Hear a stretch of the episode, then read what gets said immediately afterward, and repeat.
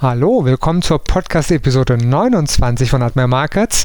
Heute geht es um die kognitiven Dissonanzen oder besser gesagt, wie unser Gehirn im Trading und Streiche spielt.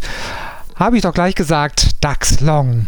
Oder, ah, ist der Markt nicht bereits etwas weit gelaufen? Wäre es nicht vielleicht besser, hier erstmal Gewinne mitzunehmen und später nochmal einzusteigen? Oder, jetzt hat mich heute schon mein Zahnarzt auf Gold angesprochen, vielleicht sollte ich doch noch einsteigen in Gold. Der Hauptmoderator heute wieder der Jens Klatt. Hallo Jens. Ja, hallo auch von mir. Ich freue mich riesig hier sein zu dürfen. Hier ist das Börsen- und Tradingwissen zum Hören. Zuhören, lernen, handeln. Einfach traden. Let's make money. Der Börsen- und Trading-Podcast von Admiral Markets. Das Rechtliche. Handeln Sie verantwortungsvoll. Unsere Publikationen liefern eventuell auch unverbindliche Markteinschätzungen. Marktmeinungen, Kommentare und Analysen stellen ausdrücklich nie eine Empfehlung zum Kaufen, Halten oder Verkaufen dar.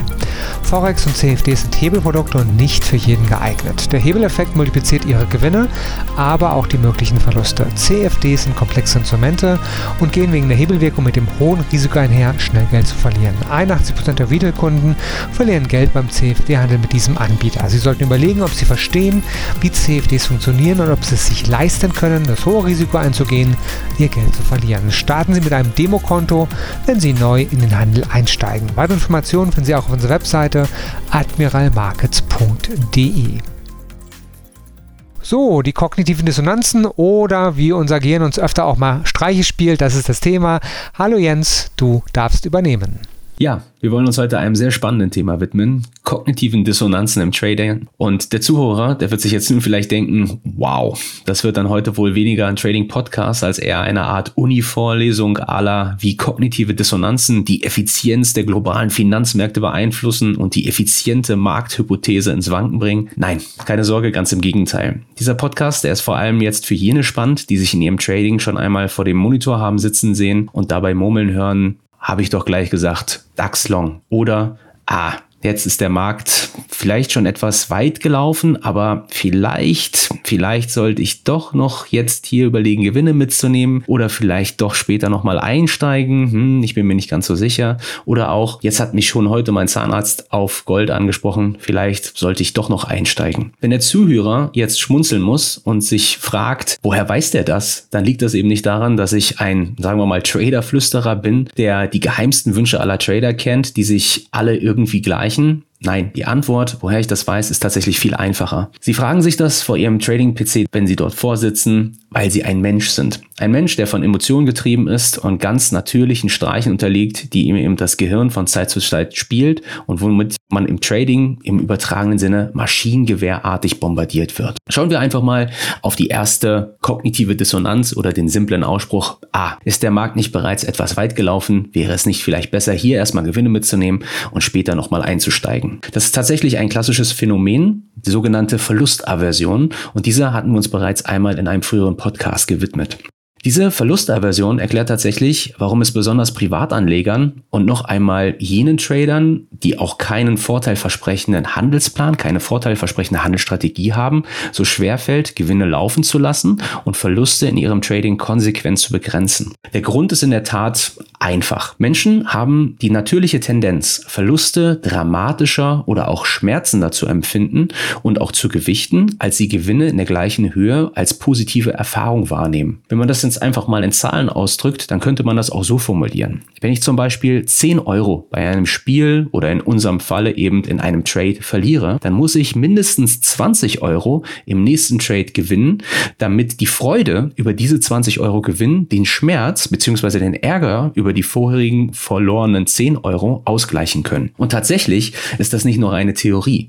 Wir haben bereits in einigen Webinaren gemeinsam mit Admiral Markets auch Statistiken der bei Admiral handelnden Trader gezeigt, die dieses Phänomen auch in der Realität zeigen. Also demnach sind die Trader bei Admiral Markets sehr gute Analysten und haben über einen längeren Zeitraum konstant eine Trefferquote in ihren Trades von größer 60 Prozent. Blöderweise bringt ihnen das leider unterm Strich nichts, da eben die durchschnittlich kleineren Gewinne hier durch die durchschnittlich größeren Verluste nicht kompensiert werden können. Und das führt dann alles in allem dazu, dass eben der durchschnittliche Trade unterm Strich einen Verlust zeigt. Wir haben ja hier einen Podcast, nur Börsentrading zum Hören. Wenn Sie diese Statistik interessiert, das kann man äh, audiomäßig schlecht rüberbringen. Vielleicht ein, zwei Tipps von den Webinaren, wo Sie dann auch ein Bild sehen. Beispielsweise mein erster CFD, eine Aufzeichnung von einem Vortrag vom Börsentag München 2020. Link von diesem YouTube-Video wird in der Description von diesem Podcast zu finden sein.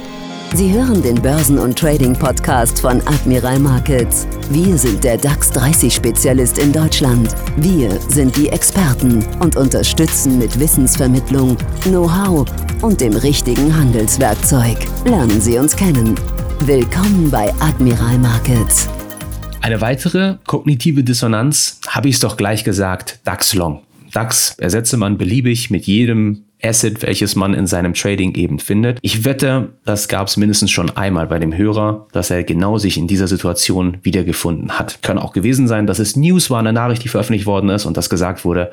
Genauso habe ich es mir vorgestellt, genauso ist es jetzt gekommen. Wenn ich versuche, jemandem diese kognitiven Verzerrungen oder diese kognitiven Dissonanzen näher zu bringen und ganz besonders in Zusammenhang mit dem Trading, dann beginne ich meistens mit einem greifbaren Beispiel aus dem täglichen Leben. Und hierzu da schauen wir dann meistens ins Jahr 2016. Ein Jahr, welches geprägt war von Headlines rund um den Brexit zum Beispiel, damals im Juni oder auch die Wahl Donald Trumps zum US-Präsidenten im November 2016. Und Bestimmt werden auch Sie hier als Zuhörer vor dem Brexit, aber auch vor der US-Wahl damals in Gesprächen sich wiedergefunden haben, wo es hieß, ach, der Brexit, der kommt sowieso nicht, beziehungsweise Trump US-Präsident niemals. Als es dann sowohl zum Brexit als aber auch zur Wahl Trumps kam und man mit den gleichen Personen sich dann noch einmal unterhalten hat, da sah die Sache tatsächlich schon ganz anders aus. Dann hat man plötzlich so Sachen gehört wie, naja, das war ja irgendwie abzusehen. Und auch das ist tatsächlich eine allzu menschliche Reaktion und findet seinen Ursprung in einer kognitiven Verzerrung,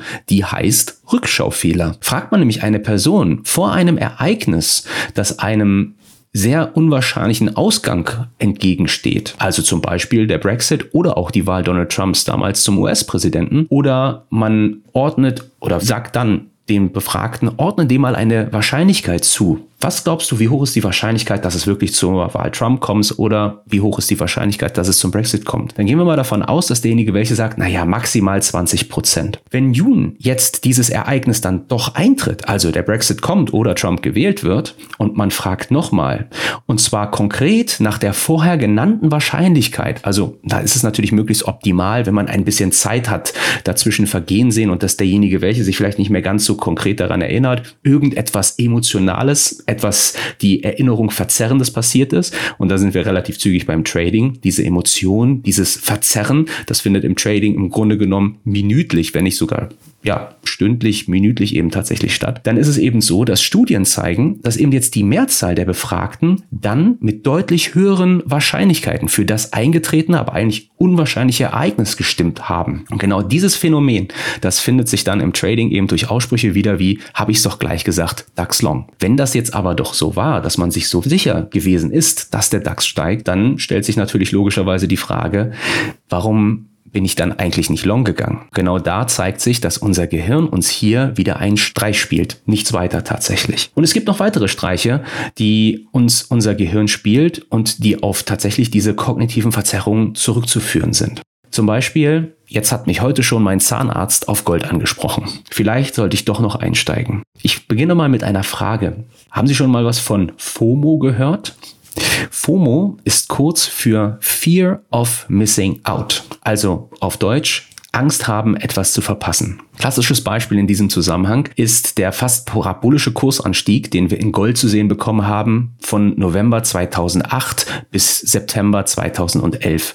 Damals sind wir von weit unter 1000 Dollar, ich glaube von 700 Dollar angefangen und haben dann im September 2011 ein Allzeithoch markiert, damals um 1920 US-Dollar. Zwischenzeitlich sind wir da jetzt drüber gelaufen, aber nichtsdestotrotz, damals, das war schon eine ziemliche Rallye, sagen wir mal, auf der Oberseite. Und ich persönlich, ich kann mich tatsächlich nicht nur wegen der Finanzkrise in 2008 dann und den dann folgenden Flucht in klassische sichere Häfen und dann auch oder an diese Flucht durch die geldpolitischen Exzesse erinnern. Also immer mehr billiges Geld seitens der US-Notenbank Fed oder auch der Europäischen Zentralbank ins System zu pumpen und Gold bzw. den Goldpreis zu treiben. Tatsächlich kam im Spätsommer mein Vater zu mir und fragte mich bei einem sonntaglichen Mittagessen mit der Familie, sag mal Junge, würdest du jetzt Gold kaufen? Er ist auf Gold aufmerksam geworden durch entsprechende Berichterstattung in den Nachrichten, NTV, N24, hat ein bisschen Fernsehen geguckt und alles und jeder hat irgendwie über Gold gesprochen. Und nicht, dass ich jetzt nicht die Entwicklung in Gold und den starken Trend gesehen hätte, zuvor bereits.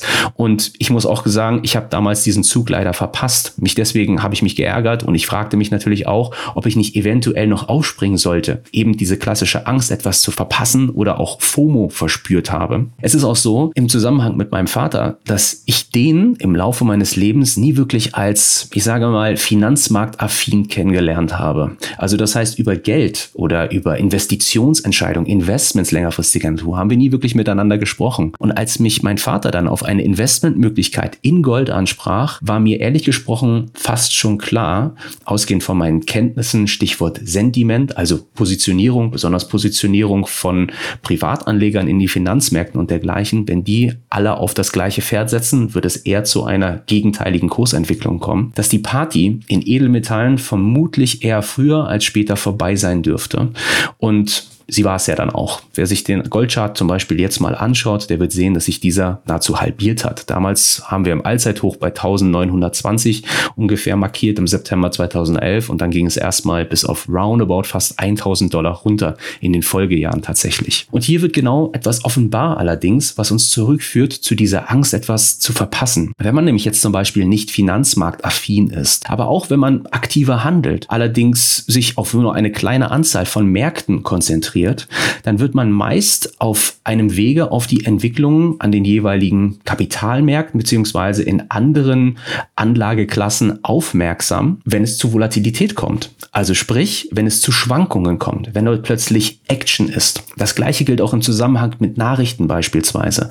Ich werde dann nicht selten mich in der Situation wiederfinden, wo diese ja, kognitiven Dissonanzen miteinander verschmelzen im übertragenen Sinne. Also das heißt, wo ich mir vielleicht auch die Frage stelle, wenn wenn der Arbeitsmarktbericht zum Beispiel aus den USA gut reinkommt, der Markt, sagen wir mal Euro, US-Dollar, fängt jetzt an stark bärisch zu performen, also fällt, setzt stark zurück und dann stelle ich mir die Frage, ah, sollte ich jetzt noch verkaufen? Sollte ich Euro, US-Dollar jetzt noch shorten? Oder dann in diesem Zusammenhang eben die Frage mir stelle, ah, sind wir nicht schon relativ weit jetzt gelaufen? Macht das jetzt noch Sinn? Dann habe ich eben genau dieses FOMO-Trading und die damit verbundene Volatilität und wie diese beiden eben zusammenspielen. Die gehen gewöhnlich Hand in Hand. Sprich, starke Kursbewegungen, egal in welchem Markt, sind klassische Aufmerksamkeitsgaranten. Gehen zusammen mit einem ansteigenden Puls. Ich werde aufgeregter und ich werde emotionsgetriebener. Emotionsgeladene Entscheidungen werden wahrscheinlicher und die sorgen dann ganz besonders bei jenen Tradern für Angst, etwas zu verpassen, die eben keinen klar formulierten und einen vorteilversprechenden Handelsplan bzw. eine Handelsstrategie haben. Also um die Frage mal zu beantworten, wenn ich mich in einer Situation vor dem Chart sitzend wiederfinde und mir selbst die Frage stelle, sollte ich jetzt noch kaufen oder sollte ich jetzt noch verkaufen, wenn die Bewegung bereits recht vorangeschritten ist und dieser Trade ist nicht im Einklang mit meiner Handelsherangehensweise, dann gibt es nur eine Antwort, kurz und knackig und bündig, nein, ich sollte es nicht tun. Ich sollte darauf warten, bis meine Vorgaben erfüllt sind und mich dann positionieren. Andernfalls unterliege ich dem großen Risiko, dass ich eine emotionsbasierte, eine Bauchgefühlentscheidung im übertragenen Sinne treffe und ausgehend von dieser eher ein Fehler eben tatsächlich mache, die mich langfristig Geld kosten und Performance kosten wird. Dann gibt es noch eine sehr, sehr spannende kognitive Dissonanz und ich habe die getauft fliegende Einhörner im Trading Chart. Eine besonders unter Privatanlegern häufig auftretende kognitive Verzerrung, auch bekannt fachlich ausgesprochen als Pareidolie. Pareidolie bezeichnet das Phänomen in Dingen, Mustern, vermeintliche Gesichter, vertraute Wesen oder Gegenstände zu erkennen. Also das äußert sich dann zum Beispiel im täglichen Leben darin, dass man mit seiner Frau zum Beispiel, also in meinem Fall, seinem Lebensgefährten, über die Straße laufend, plötzlich sich ziehend fühlt und die Frau schaut zum Himmel und sagt, oh, schau mal, ist das nicht romantisch? Der Finger zeigt zum Himmel, es zieht gerade eine Wolke vorbei und angeblich sieht die Frau dann in dieser Wolke ein Herz. Was jetzt im ersten Moment eventuell beim Zuhörer ein Schmunzeln nach sich zieht, ist in der Tat ein Phänomen, welches im Trading sehr viel Geld kosten kann und das auch erfahrungsgemäß tatsächlich tut. Es kommt nämlich nicht selten vor, dass unser Gehirn durch seine ganz natürliche Tendenz rein zufälligen Mustern, die in ausreichend großen Datenmengen zwangsläufig vorkommen, Bedeutung vorzuschreiben. Also das bedeutet dann, dass unser Gehirn unvollständige Bilder und Strukturen, die wir im Chart erkennen, dass diese vervollständigt werden und dann eben zu bekannten und vertrauten Mustern angeglichen werden. Und besonders im Trading und hier in unseren Charts ist diese Gefahr, solchen Illusionen zu unterliegen, besonders stark ausgeprägt. Denn wir müssen uns immer vor Augen führen, es handelt sich bei einem Chart, meistens in Kerzendarstellung, also Candlestick-Charts, um nichts anderes als eine zufällige Aneinanderreihung von Kerzen, also von bunten Balken, meistens grün und rot, die sich dort eben wiederfinden. Und aus diesen gilt es dann für uns als Trader, profitabel handelbare Muster abzulesen und damit eine erhöhte Wahrscheinlichkeit eben zu erhalten, dass wir die Richtung für die nächste Kerze beziehungsweise die nächste Kursentwicklung eben vorhersagen können. Die Gefahr, die dort entsteht, ist eben, dass wir dort ein Muster erkennen, welches nur bei uns in unserer Fantasie entsteht und wodurch es dann eben notwendig wird, dass wir tatsächlich hier eventuell auch den einen oder anderen Filter noch drüber legen oder das Ganze mal etwas aus der Distanz betrachten. Ich habe zum Beispiel mal einen Vortrag gehalten, dort habe ich die Zuschauer nach einer bekannten Chartformation eben befragt. Das heißt, wir schauten uns alle einen Chart an auf der Slide und dort sagte ich dann, können Sie die Schulter-Kopf-Schulter-Formation erkennen? Und ähm, dann gingen natürlich vier, fünf, sechs, zehn Hände hoch und ich sagte, sehr gut, wo sehen Sie die? Und dann deutete, ich glaube, es war sogar eine Frau, deutete die Dame auf eine Formation, die ich gar nicht auf dem Schirm hatte und ich musste wirklich genau hinschauen und dachte mir, stimmt, da könnte man auch eine sehen. Das war aber eine ganz andere als die, auf die ich eben mich fokussiert hatte. Ich fragte dann nochmal zum Abgleich eine nächste Person im Publikum. Der Herr sagte, na, da ist auch eine. Und ich guckte hin und auch die hatte ich nicht auf dem Schirm. Und genau das spiegelt dann wunderbar diese Pareidolie eben wieder. Jetzt wird sich natürlich der ein oder andere fragen, nun gut, aber wie kann ich das denn tatsächlich vermeiden? Wie kann ich denn das Wissen um diese kognitiven Verzerrungen, auch die Gefahr, Muster zu erkennen, die gar nicht vorhanden sind, wie kann ich diese denn in meinem Trading tatsächlich bändigen? Wie kann ich das in den Griff bekommen? Zunächst einmal, ich denke, dass erstmal anhand dieser auch greifbaren Beispiele aus dem täglichen Leben, denke ich, klar geworden sein sollte, dass unser Gehirn uns ganz natürlich Streiche spielt.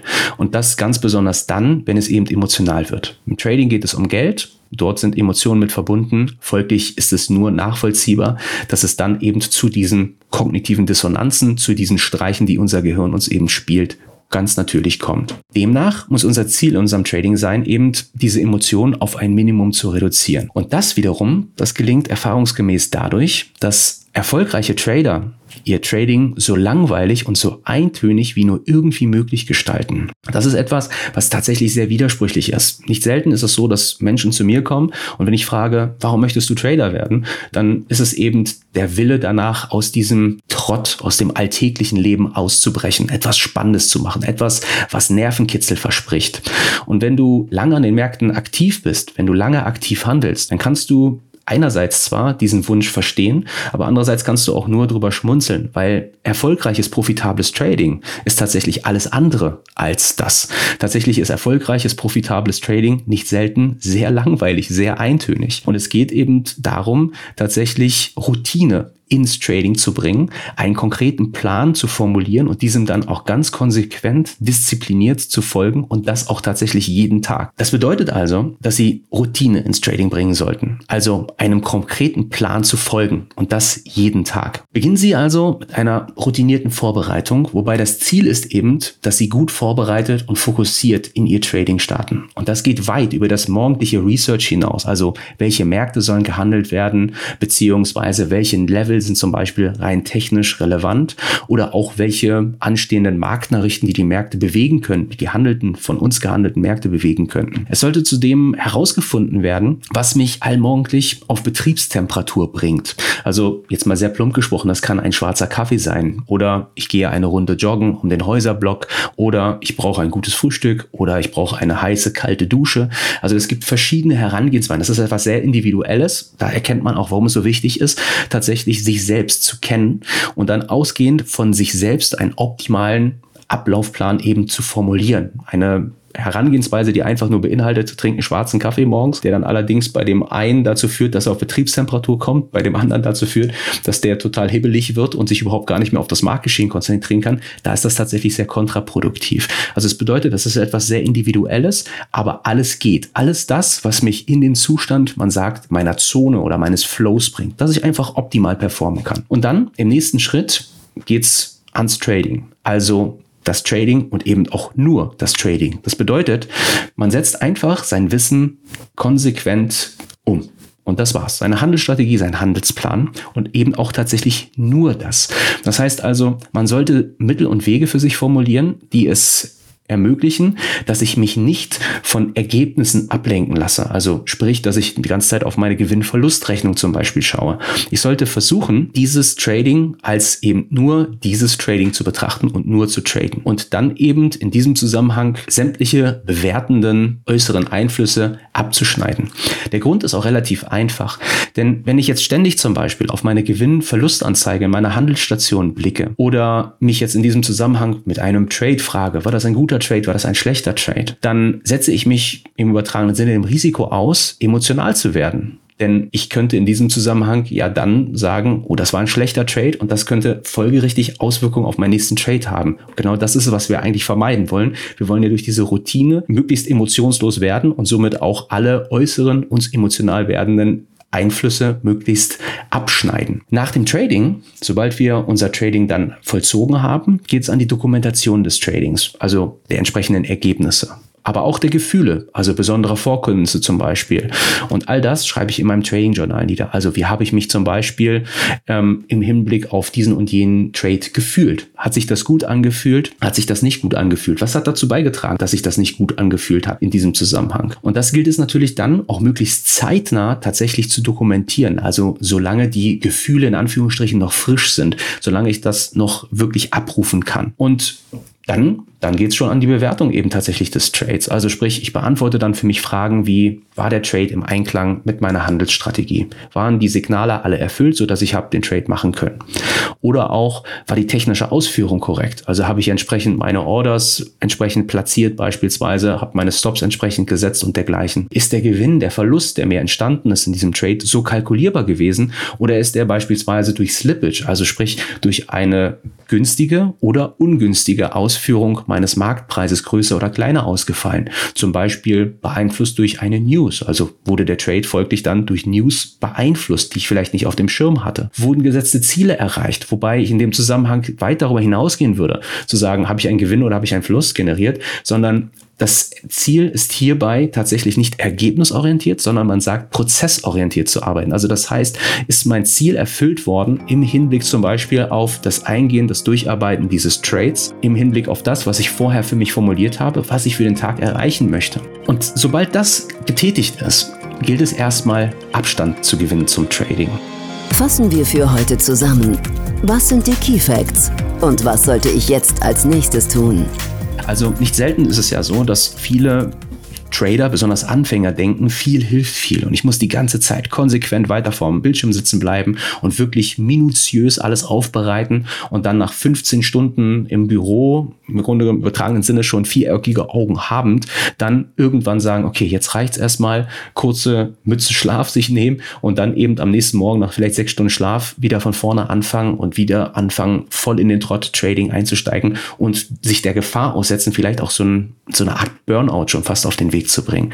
Nein, tatsächlich ist es am hilfreichsten zu sagen, nachdem ich mein Trading dokumentiert habe, meine Gefühle, meine Gefühlslage dokumentiert habe, erstmal zu sagen, jetzt nehme ich erstmal ein bisschen Abstand. Jetzt mache ich eine Pause. Ich mache etwas vom Trading vollkommen losgelöstes. Zum Beispiel, ich spiele mit meinen Kindern oder ich spreche mit meinem Lebensgefährten, mit meiner Lebensgefährtin, mit meiner Mannfrau oder ich gehe zum Sport oder ich esse erstmal was oder ich mache alles zusammen. Was auch immer, was auch immer geht, auch das ist etwas sehr, sehr individuelles. Man sollte etwas auf jeden Fall vom Trading vollkommen losgelöstes tun. Und sobald das erledigt ist, sobald ich in Anführungsstrichen ein bisschen runtergekommen bin, ein bisschen entspannt bin, Dann gilt es zu analysieren mein Trading-Ergebnis, welches ich zuvor dokumentiert habe, mir nochmal anzuschauen und meinen Trading-Tag nochmal Revue passieren zu lassen. Und da beantworte ich dann zum Beispiel Fragen wie, welche neuen Erkenntnisse nehme ich denn jetzt für die nächste Trading-Session mit? Also das heißt, das greift auch ineinander über. Und das bedeutet dann etwas anders formuliert, zum Beispiel, wenn meine Aufgabe jetzt war, dass ich bei dem Trade, bei der Umsetzung dieses Setups ruhiger werde und ich habe das nicht ganz erfüllen können, dass ich dann für den nächsten Tag sage, sobald meine Regeln erfüllt sind, werde ich das ganz solide ganz entspannt und vollkommen neutral umsetzen. Ich habe hier einen Vorteil identifiziert, diesen Vorteil sehe ich als gegeben an und dann gilt es, das entsprechend umzusetzen. Und das dokumentiere ich, das schreibe ich mir also auf als Ziel und in der nächsten Handelssitzung, meistens dann am nächsten Handelstag, setze ich mich dann eben daran, diese Veränderung in meinem Trading auf den Weg zu bringen und dann fängt das ganze Spiel wieder von vorne an. Das mache ich so lange und immer wiederkehrend, bis es im übertragenen Sinne in Fleisch und Blut übergegangen ist und das ist tatsächlich der mir zumindest mindestens bekannte einzige Weg, um genau diese Streiche, die unser Gehirn uns spielt, diese kognitiven Dissonanzen als Fachbegriff, eben im Trading auf ein Minimum zu reduzieren. Kognitive Dissonanzen, aber sehr schön mit Leben gefüllt von unserem Jens Klatt. Vielen, vielen Dank. Das war der Podcast Nummer 29, die Nummer 30, eine kleine runde Zahl bereits, folgt ganz bald. Wir freuen uns, wenn Sie uns weiter folgen und es gibt nicht nur Podcasts von Admiral Market, sondern auch zum Beispiel jeden Tag Live-Webinare, die dann ein bisschen später im YouTube-Kanal verfügbar sind. youtube.com slash oder live in den Webinaren dabei sein, da in der Regel aktuelle Analysen, Prognosen, Trading-Setups über die aktuelle Börsenlage. Vielen, vielen Dank. Wir hören uns bald wieder. Das war Let's Make Money, der Börsen- und Trading-Podcast von Admiral Markets. Schauen Sie auch in unserem YouTube-Kanal vorbei, um tägliche Analysen über die interessantesten Märkte zu erhalten. Alle Angebote von uns finden Sie auf unserer Internetseite admiralmarkets.de.